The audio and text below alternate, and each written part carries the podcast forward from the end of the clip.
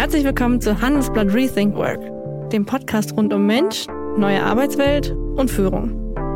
Ich moderiere diesen Podcast abwechselnd mit meiner Kollegin Kirsten Ludowig und ich bin Charlotte Hauenhorst.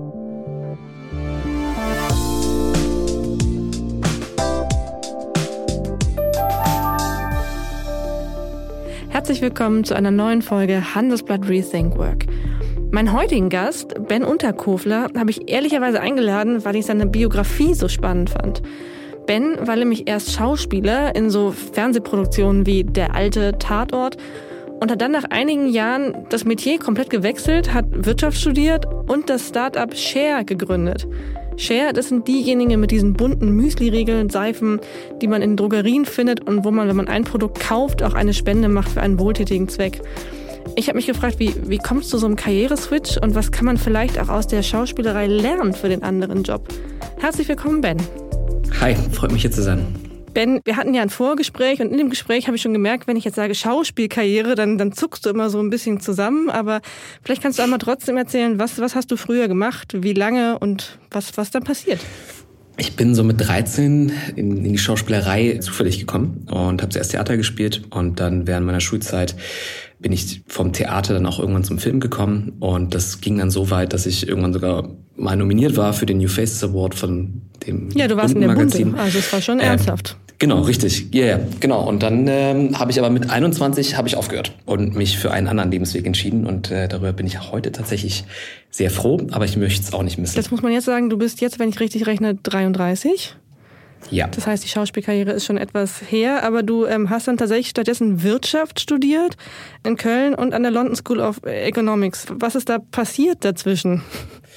Äh, viel. Also es war, also ich habe aufgehört und äh, ich ähm, und ich glaube, so ist das relativ normal, dass man, man normalerweise nicht so einen geradlinigen mhm. Lebenslauf hat. Ich habe erstmal versucht herauszufinden, was ich eigentlich möchte. Wirtschaft und Politik haben mich immer interessiert. Ursprung dessen ist, ich wollte eigentlich und das ist auch so ein bisschen der Zusammenhang der Schauspielerei. Ich fand es immer spannend eigentlich zu verstehen, warum wir Menschen eigentlich mhm. so sind, wie wir sind. Warum sind wir gut zueinander? Warum sind wir schlecht zueinander? Und nach der Schauspielerei habe ich mich gefragt, will ich jetzt Psychologie studieren? Dafür war meine NC mhm. nicht gut genug. Klassiker. Und dann habe ich mich dann einfach dazu ähm, überwunden und dann aber auch die Lust daran erkannt, sag ich mal, die Systeme zu studieren, in denen wir eigentlich leben. Also das sind ja alles Spielregeln, die wir selber mhm. erfunden haben. Kapitalismus, also Wirtschaft und äh, die politischen Systeme. Und irgendwann hat sich daraus eine ganze Leidenschaft entwickelt und bin dann auch in die Politik erst gegangen, war im Bundestag, im Europäischen Parlament und dann bin ich erst zum Gründen gekommen. Okay, und von, von dieser Zeit als Schauspieler, auch wenn du das jetzt nicht ewig lang gemacht hast, aber ja schon auch erfolgreich, zu heute bist du eine Führungskraft. Wie viele Mitarbeiter habt ihr jetzt gerade bei Share? Um die 70. Das ist ja schon ein Sprung. Gibt es was, wo du denkst, aus der Schauspielerei, da hast du was gelernt für den jetzigen Job, was, was du mitnimmst? Boah, ich, ja, einiges. Ich glaube, ähm, ähm, also im Guten wie im Schlechten. Ich war ja. Fangen wir mit dem äh, Guten an. Keine, ja, ich glaube, man, also das, das nehme ich jedenfalls immer noch mit aus der damaligen Zeit. An so einem Set gibt es sowohl negative als auch sehr gute mhm. Energien.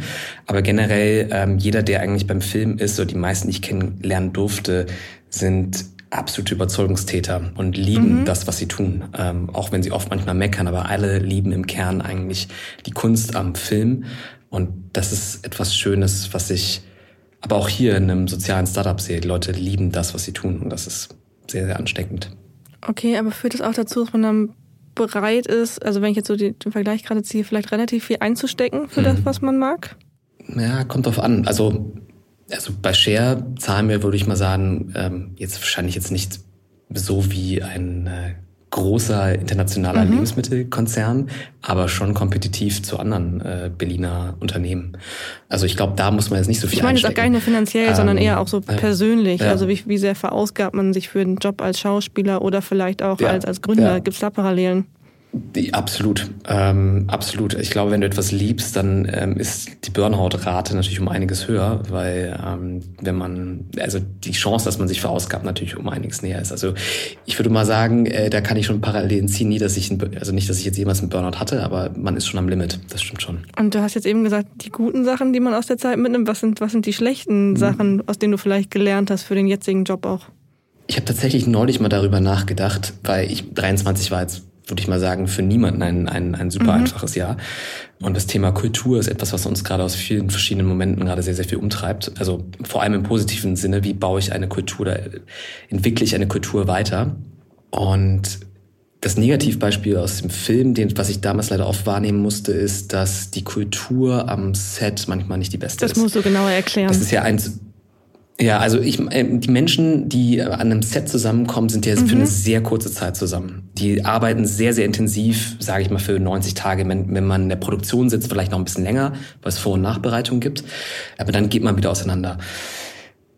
Das fördert natürlich eine Kultur, die darauf ausgelegt ist, maximalen Output in kürzester Zeit zu schaffen. Und da gehst du auch ganz oft gern mal über mhm. Charaktere und Menschen hinweg. Ähm, und das habe ich damals sehr, sehr, sehr, sehr oft erlebt, dass Leute sehr, sehr giftig zueinander waren und äh, Druck ausgeübt haben, um in der kürzesten Zeit das Maximum zu holen.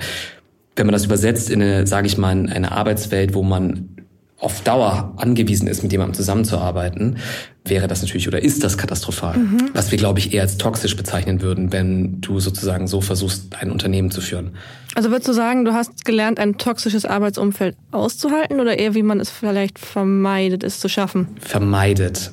Vermeidet es zu schaffen. Ähm, also ich erinnere mich noch, einer der großen Momente, die ich damals hatte, war, ich hatte irgendwie knapp 40 Grad mhm. Fieber und bin am Set gewesen und das stand nicht mal zur Debatte, dass wir diesen Tag vielleicht ausfallen lassen, weil es einfach mhm. nicht möglich war. Also natürlich, das ist natürlich super kompliziert, da hängt natürlich sehr, sehr viel dran. Aber ich weiß noch, wie man damals dort mit mir umgegangen ist und mit der Situation, das war schon, äh, sag ich mal, nicht ohne. Ähm, wenn ich das jetzt übersetzen würde in ein Umfeld, wo ich heute bin, äh, also ich weiß nicht, ob ich da mich als Geschäftsführer sehen lassen könnte. Was würde es dann konkret eigentlich in der Übersetzung heißen? Also versuchst du jetzt vielleicht bewusst ein Umfeld zu bauen, in dem du auch ersetzbar bist? Richtig. Wie, wie machst du das? Richtig. Wir nennen das Successorship hier bei Share. Das heißt, jeder bei uns, äh, vor allem die Führungskräfte, sind eigentlich angewiesen, eine Person zu finden, die eigentlich der Nachfolger ah, sein spannend. Also man bildet seinen eigenen Nachfolger aus auch, oder? Mhm. Genau. Richtig, also es, man muss mindestens eine Person eigentlich haben im Unternehmensumfeld, wo man sagt, das ist die Person, die eigentlich, wenn ich nicht mehr da bin, meinen Job machen könnte. Das ist ehrlicherweise das sollte eigentlich die Tugend jedes Managers oder jeder Managerin sein, ähm, eigentlich sich selber überflüssig zu machen. Und äh, daran arbeitet man natürlich tagtäglich. Mhm. Also das mhm. ist ja eigentlich die Arbeit eines, einer guten Managerin, eines guten Managers, sich selber überflüssig zu machen. Dann macht man erst einen guten Job. Nach einer kurzen Unterbrechung geht es gleich weiter. Bleiben Sie dran. Sie investieren in Aktien, es fehlt Ihnen aber eine klare Strategie. Ihr Depot ist ein Sammelsurium mehr oder weniger guter Ideen. Dann geht es Ihnen wie vielen. Lernen Sie in der Masterclass Erfolgreich investieren alles über kluge Börsenstrategien. Mit dem Rabattcode Investieren20 gibt es 20% Nachlass auf den Normalpreis. Infos unter handelsblatt.com slash erfolgreich-investieren. Und sehen das auch bei dir im Unternehmen alle so? Weil das eine ist die Theorie, ich arbeite daran, mich selbst mhm. überflüssig zu machen. Das andere ist, das hast du ja vielleicht auch als Schauspieler schon geführt, es ist ja auch schön gebraucht zu werden und unersetzbar zu sein. Ja, absolut. Also, um deine Frage zuerst zu beantworten, ja, die meisten sehen das so, also vor allem das Management und die, vor allem die erfahrenen Leads bei uns, also so nennen wir bei uns die Führungskräfte. Die Jüngeren, das ist natürlich immer die erste, die erste Überwindung. Also man muss das erstmal verstehen, was, warum. Und das ist ja erstmal keine Bedrohung für dich selber, äh, sondern es geht darum, Exzellenz in der, in, in der Firma mhm. zu haben. Und das muss man meistens erst lernen, dass das eigentlich keine Bedrohung an sich ist, diese Idee, sondern eigentlich etwas Gutes, was Schönes. Ähm, und man überzeugt ja vor allem dadurch, dass man einen Mehrwert bietet. Und wenn du diesen Mehrwert nicht mehr bringen kannst, dann sind zwei Dinge passiert. Entweder du konntest nicht mehr mithalten, was auch okay mhm. ist, ja, ähm, oder äh, du hast ein Umfeld geschaffen, wo man dich nicht mehr braucht. Und das ist eigentlich das Ziel, an wo du hinarbeiten solltest. Das heißt, du hast jemanden, der dich auch ersetzen kann? Ja. Okay. Und äh, ich frage jetzt nicht weiter nach, wer oder so, ich weiß nicht, ja, ob die Person ja, zuhört, ja. Ähm, ob sie von ihrem Glück weiß, dass sie die Backup-Person ist. Normalerweise wissen das die Leute nicht. Mhm. Also das haben wir tatsächlich noch nie besprochen. Ähm, das ist eigentlich, also ich lasse die Leute das normalerweise nicht wissen, weil ich glaube, dann wartet man ja auch drauf. Okay, das Aber ja, beschleunigt das ist ein guter wird. Punkt. Ja, genau, richtig. Okay. Und wir hatten es jetzt eben schon kurz mit, mit toxischen Arbeitsumfeldern. Wie erkennst du so ein Arbeitsumfeld? Wir hatten jetzt eben schon so, man, man ist unersetzbar, es hängt alles an einer Person. Mhm. Noch weitere Red Flags, die du vielleicht jetzt früher erkennst durch den Job in der Schauspielerei? Ich meine, das ist ja nicht nur eine Schauspielerei gewesen. So, das, ich würde auch sagen, dass das ursprüngliche Arbeitsumfeld bei Share war toxisch. Ja, also wir wollten. Oh, das musst du erzählen. naja, wir wollten ähm, auf kürzeste Zeit, also da ging es ja um alles. Ja, da ging es ja darum, wir müssen launchen mit einem Produkt, wir müssen es so schnell wie möglich erfolgreich machen.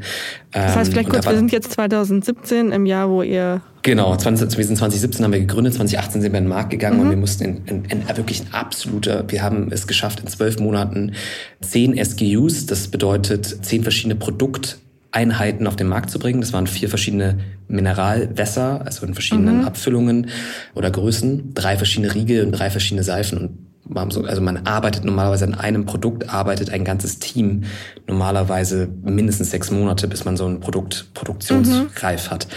Wir waren drei Leute, dann wurden wir irgendwann vier und haben zehn Produkte innerhalb von zwölf Monaten an den Markt gebracht mit komplettem Launch äh, und Marketingkampagne. Mhm.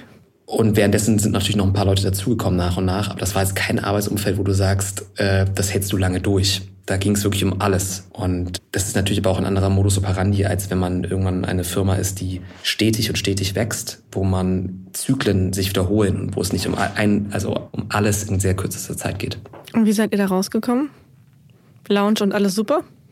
Laut schon alles super. Und irgendwann muss man natürlich den Rhythmus finden, wo man sagt, das hält man durch. Also es gibt ja nicht umsonst diesen Spruch, dass das Leben ein Marathon ist und kein kurzer Sprint. Ähm, mhm. Und so ist es auch in, im Arbeitsumfeld. Und ähm, irgendwann haben wir auch verstanden, dass Share ein Marathon ist und nicht ein 100-Meter-Sprint, weil sonst würden wir uns alle ja irgendwo demnächst über den Jordan jagen, wenn wir äh, versuchen, auf 100 Stunden Pensum ähm, diese Firma weiter wachsen zu lassen.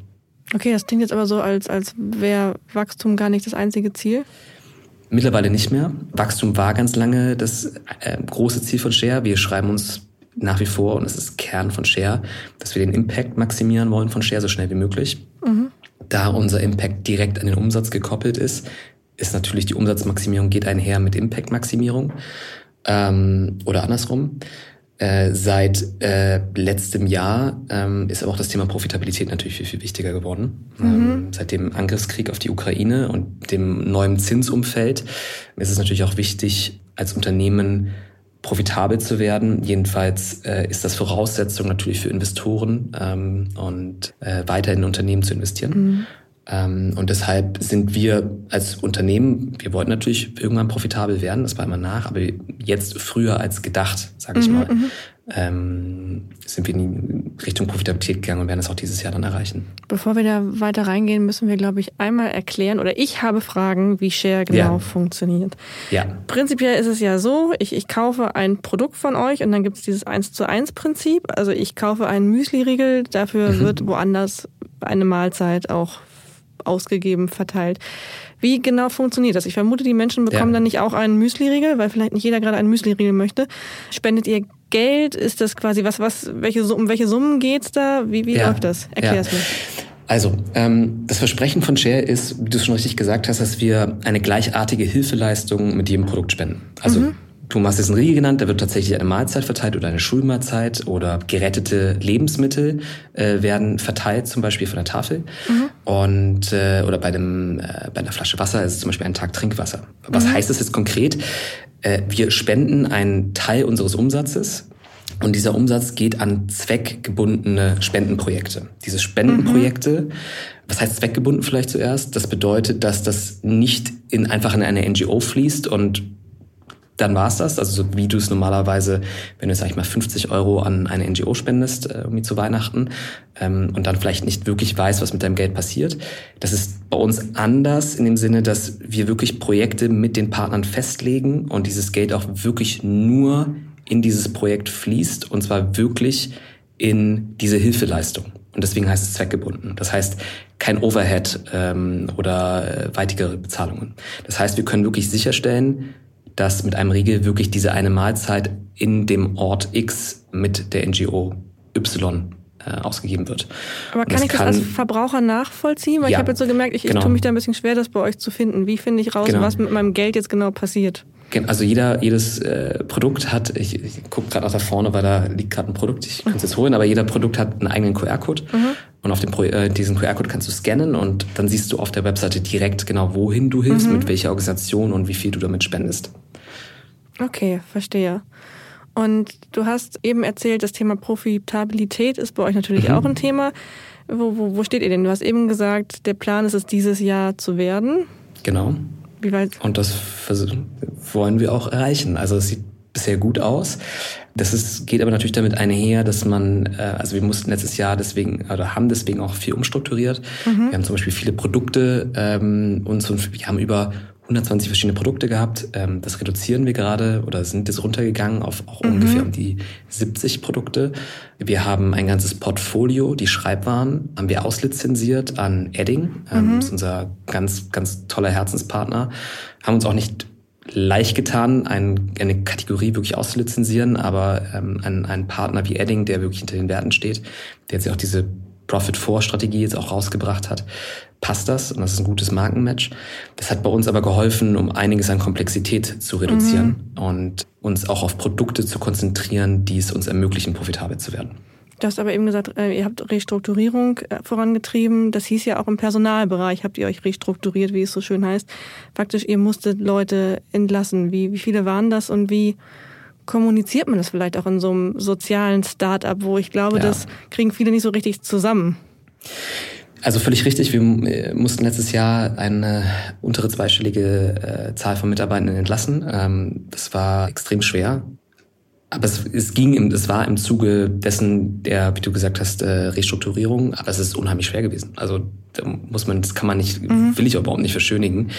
Ähm, wie man damit umgeht, ist maximale Transparenz. Also wir haben sowohl denjenigen, die hier geblieben sind, als auch die, die wir gehen lassen mussten, ähm, mit maximaler Transparenz versucht klarzumachen, warum wir das machen. Mhm. Und ich habe jetzt bisher nichts Gegenteiliges gehört, aber äh, jeder hat es verstanden. Aber es ist nicht leicht. Und das sind, glaube ich, die schweren Momente, wo man akzeptieren muss, man ist halt auch ein Unternehmen und nicht nur eine, eine Impact-Mission, ja. sondern ähm, es geht halt einher. Ich kann nur langfristig anderen Menschen helfen mit der Idee von Share wenn ich auch gleichzeitig ein wirtschaftliches Unternehmen bin. Ähm, aber umso wirtschaftlicher mein Unternehmen ist, desto mehr Menschen kann ich helfen. Ich habe jetzt irgendwie gerade den Gedanken, ist das nicht trotzdem schwierig, kulturell zusammenzukriegen? Also man tut mhm. Gutes in der Welt durch seinen Job ja. und trotzdem kann es halt sein, dass für dich selber es nicht so gut ist, weil du wirst entlassen? Ja, also Kultur, also tatsächlich hat das ein Stück weit an manchen Momenten unserer Kultur sogar gut getan. Oh, interessant. Ähm, Inwiefern? Weil ähm, wir mittlerweile Dinge auch anders handhaben. Also wir haben neulich, äh, was heißt neulich, vor, vor drei Monaten haben wir die Strategie von Share vorgestellt ähm, für, das, für, für dieses gesamte Unternehmen und sind tatsächlich mit den Leuten einfach mal wirklich eine P&L durchgegangen, also mhm. eine Gewinn- und Verlustrechnung, äh, ja. um wirklich jedem zu zeigen, wo muss man eigentlich hin, damit ein Unternehmen am Ende auf die schwarze Null kommt. Und im Endeffekt hat das keine Fragen mehr offen gelassen. Man hat dann irgendwann auch verstanden, alles klar, das muss halt so sein. Und wir haben halt nur so viel Geld übrig für die Mannschaft, weil es muss ja im Endeffekt das noch übrig bleiben. Und gleichzeitig spenden wir einen Großteil unseres Umsatzes. Mhm. Ähm, und das hat dann schon jeder verstanden. Also ehrlicherweise, wir merken gerade, die Stimmung bei, bei uns geht im Unternehmen stark nach oben. Die Leute ähm, ähm, wissen, warum sie hier sind, aber sie haben auch verstanden, dass es kein leichtes Spiel ist. Woran machst du das fest, dass die Stimmung nach oben geht? Äh, wir können es tatsächlich messen. Ähm, wir haben ähm, ein Tool, das nennt sich Office Vibe. Ähm, damit kann man über verschiedene, ich glaube, es sind 20 verschiedene äh, Variablen von Alignment, wie ist die Stimmung zu meiner Vorgesetzten oder meinem Vorgesetzten, wie ist es zwischen den Peers, mhm. wie gut geht es mir beim Job, wie ist meine Work-Life-Balance und so weiter. Diese Fragen werden einmal pro Woche per E-Mail gestellt. Das können die Leute dann beantworten und wir sehen die Daten. Ähm, Aber anonym tatsächlich die Auswertung. Anonym, komplett anonym. Man konnte auch äh, auch Beschwerden einreichen, man kann ähm, sagen, was einem nicht passt oder Verbesserungsvorschläge bringen. Das hilft uns extrem gut, ähm, eigentlich tatsächlich, also diesen Culture Health zu tracken, wie es den Leuten geht. Aber eigentlich interessant, dass du sagst, eure Kultur ist gesünder geworden dadurch, dass ihr Leute habt gehen lassen, wenn ich dich jetzt richtig verstanden habe. Ja, also woran das liegt, ist, glaube ich, weil viele Leute nach irgendeinem Punkt auch gefragt haben, wie geht's jetzt hier gerade eigentlich weiter? Mhm. Ähm, man hat ja, es gehen gerade, gerade in der Startup-Welt sieht man gerade am laufenden Band, wie Unternehmen pleite gehen. Mhm. Links und rechts ähm, gute Kollegen und Kolleginnen von uns, auch aus der aus der Impact-Welt, sieht man, ähm, aber nicht nur dort, sondern man sieht es ja ähm, am ich glaube 297 Startup-Pleiten oder sowas gab es letztes Jahr, irgendeine, mhm. irgendeine Zahl. Und es soll sich dieses Jahr sogar verdoppeln. Ähm, Und in Berlin ist das ja besonders stark, ja. Also Ja. in Berlin hast du ja unheimlich viele äh, Startups. Das heißt, die Leute sehen das ja in ihrem Umfeld. Ähm, dass man nicht einfach nur weiter an Wachstum festhalten kann in solchen Situationen, wo auch vor allem die Consumer Sentiments, also Leute, wie, viel haben Lust eigentlich Menschen gerade zu konsumieren und wie viel geben sie dafür noch an Geld aus? Und man sieht, alles geht gerade in den Zahlen eher runter oder stagniert. Das hat natürlich auch unsere Mannschaft hier mitbekommen und man fragt sich halt, wie geht's jetzt hier weiter? Es kann ja nicht so weitergehen. Und ab dem Moment, wo dann ein so ein Schritt dann passiert, ist es auch für viele dann ein Aufatmen, weil sie wissen, okay, das war's dann jetzt aber auch und es ist jetzt vorbei ähm, und es geht's nach vorne. Vielleicht ist das auch eine lustige genau. Vorstellung jetzt von mir, aber hat die Schauspielerei oder das Lernen des Schauspielerhandwerks dir auch geholfen, solche Gespräche zu führen, dass du denkst, das ist jetzt die andere Rolle, ich bin jetzt der Führungskraft, der, der Boss, der die schlechte Nachricht überbringen muss? Ich habe tatsächlich für mich das Schauspielerhandwerk und in der Führungsposition sein ist was grundsätzlich anderes. Und zwar aus einem einzigen Grund. Bei der Schauspielerei bin ich eine Person, die ich eine andere Rolle, das ist jemand anderes. Und als Führungsposition stehe ich da mit meinem Namen. Und das bin ich. Ähm, das ist kein Schauspieler in dem Moment, sondern da stehe ich mit meinem Namen, so bescheuert das klingt. Und äh, daher kann ich davon nichts mitnehmen. Vielleicht, was ich dadurch mitnehmen kann, ist, mich in jemand anderen reinzuversetzen. Ähm, aber auch das sollte man wahrscheinlich bei solchen Schritten nur zu einem gewissen Grad machen, ähm, weil es beiden Seiten in dem Moment hilft, das zwar so verständnisvoll wie irgend nur möglich zu machen, aber auch gleichzeitig so rational wie möglich, weil in dem Moment brechen für Leute Welten zusammen. Ja. Ähm, ähm, und äh, man sollte in dem Moment sich selber verstehen eigentlich als ja der Überbringer der schlechten Botschaften und danach hoffentlich als irgendwie Mitbegleiter und Coach und auch versuchen den Menschen so schnell wie möglich ein, ein neues Arbeitsumfeld zu schaffen ähm, oder wenigstens die Hilfe anzubieten. Für die Leute, die gehen mussten. Richtig. Ich habe gerade noch gedacht, das heißt, Schauspielerei ist das ein gutes Umfeld, um Empathie zu lernen oder ein schlechtes, nach dem, was du anfangs erzählt hast über toxische Arbeitsumfelder? Ja. Teils, teils. Ich meine, nicht jeder, nicht jedes Set war toxisch. Ja. Ich will das jetzt auch nicht so verallgemeinern, das würde auch der Branche irgendwie nicht gerecht werden. Aber auf der einen Seite hilft es, glaube ich, sich in Menschen reinzuversetzen.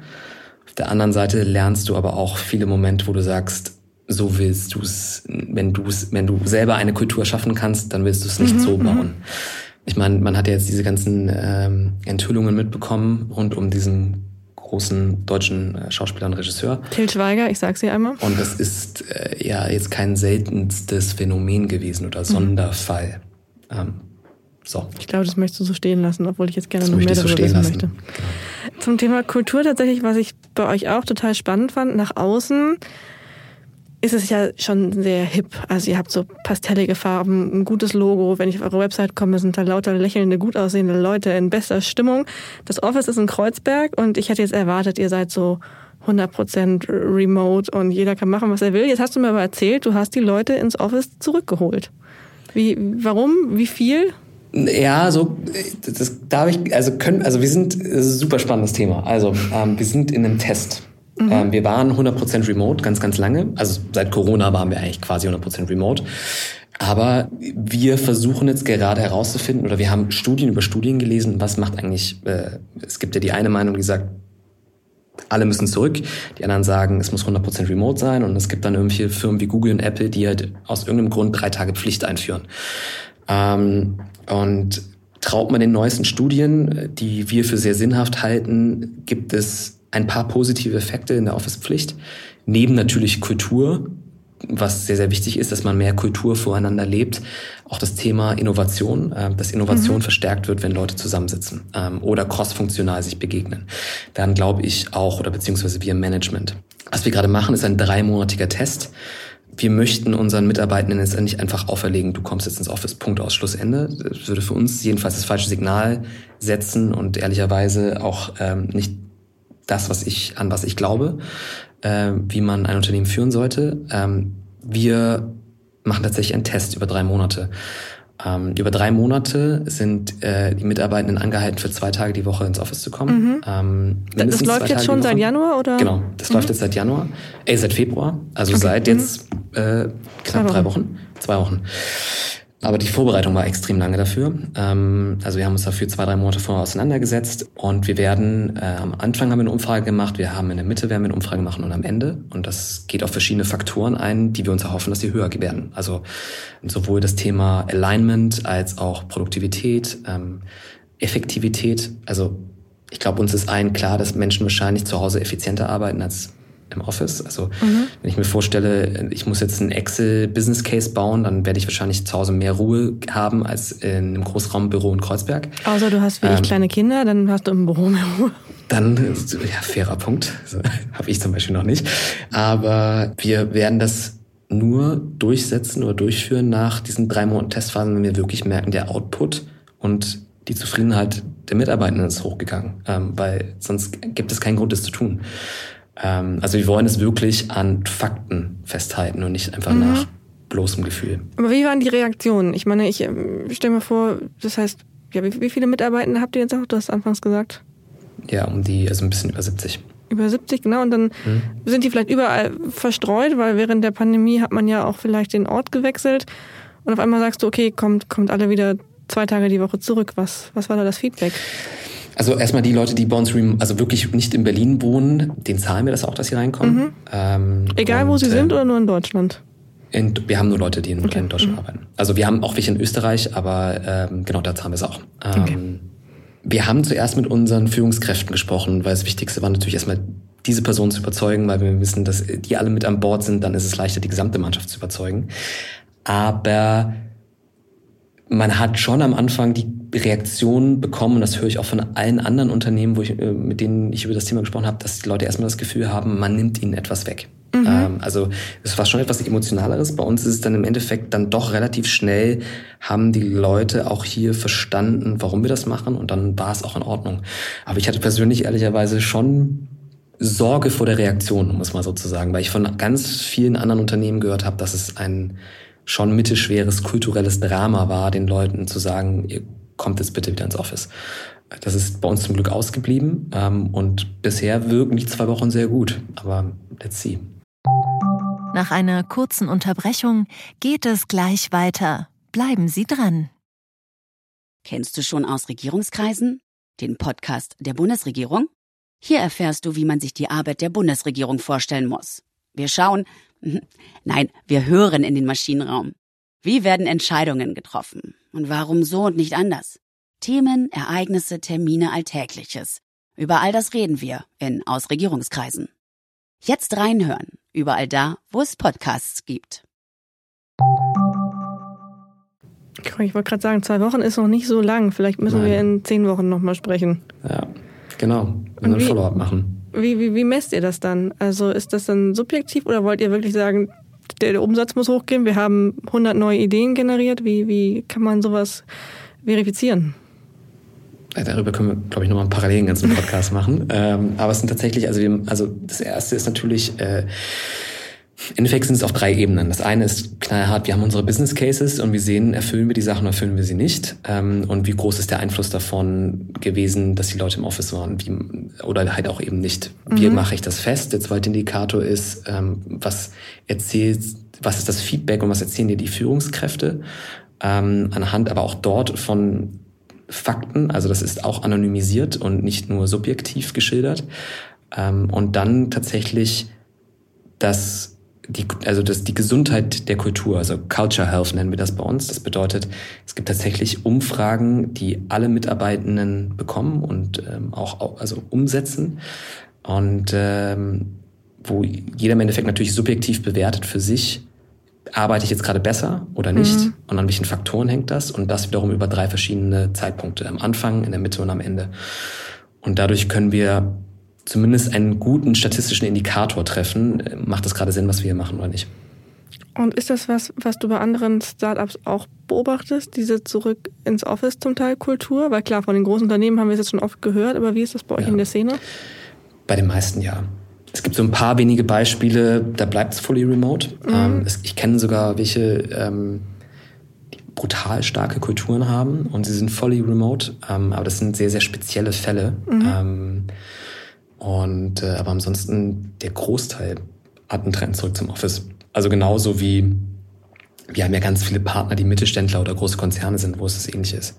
Also die, die sich am schwersten tun, sind tatsächlich, glaube ich, die Großen, also die ganz, ganz Großen. Mhm. Ähm, da bleibt es immer noch am schwammigsten formuliert. Jedenfalls von ja, meinen subjektiven Erfahrungen und Gesprächen. Vielleicht auch tatsächlich wegen der Identität. Also ich dachte gerade bei, bei 70 Leuten entsteht ja vielleicht auch eine gewisse Gruppendynamik, wenn man sich zusammentrifft und bei tausenden Leuten Absolut. stelle ich mir das komplizierter vor. Ja, und wir haben ja auch, also wir haben hier ein Großraumbüro. Da sitzen alle Leute in, in, in also das ist so ein klassisches Kreuzberg, Hinterhof, mhm. alte Fabrikhalle. Da sitzen halt Leute in einem sehr, sehr großen Raum und es gibt natürlich so verschiedene Meetingräume, in einem, wo ich mich gerade befinde auch. Ähm, aber wenn ich jetzt einen Großkonzern habe und da hat man diese typische Einzimmerraum oder Dreizimmerraumkultur, wo Leute dann an einem Schreibtisch sitzen, dann fragt man sich natürlich auch, warum hänge ich jetzt nicht bei mir zu Hause im Wohnzimmer, mhm. da sehe ich genauso wenig Menschen. Ist Oder eben auch nicht mit den Kindern. Ist, ist es bei euch dann aber auch so ein Gefühl von, wir sind hier eine Familie? Würdest du sowas sagen? Ich habe mir angewöhnt, es nicht mehr zu sagen, mhm. weil Familie suggeriert immer, ähm, dass es keine professionelle Arbeitsumgebung ist. Und man ist irgendwo am Ende des Tages Kolleginnen und Kollegen. Aber natürlich ist es bei uns wahrscheinlich familiärer als in einem Großkonzern. Aber in der Familie ist es halt auch schwierig, jemanden zu entlassen, wenn man ehrlich ist. Ja, oder vielleicht auch softer harte Kritik zu geben, mhm. wenn man ähm, vielleicht nicht äh, den richtigen Output hat. Lieber Ben, ich bin sehr gespannt zu erfahren, wie euer Test ausgeht. Vielleicht gibst du da wirklich in ein paar Wochen nochmal ein Update. Und bis dahin bedanke ich mich, dass du da warst. Danke, dir auch. Und wenn Sie gerne noch mehr über Managementfragen wissen wollen, empfehle ich Ihnen unser aktuelles Handelsblatt-Abo-Angebot. Unter handelsblatt.com slash mehrkarriere finden Sie momentan das Handelsblatt-Abo sechs Wochen für einen Euro.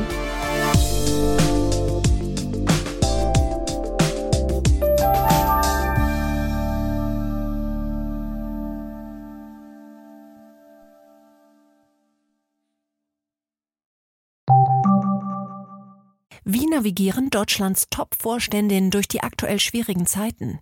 Hören Sie es selbst bei der Female All-Star Boardroom Session am 14. Mai. Mit dabei Maria Ferraro von Siemens Energy, Viktoria Osatnek von E.ON, Sopna Suri von RWE Generation und Antje von Dewitz von Vaude. Wir sprechen mit Ihnen über die Stärkung der Wirtschaft, das politische Klima und die geopolitischen Krisen. Seien Sie dabei, femaleallstarboard.de.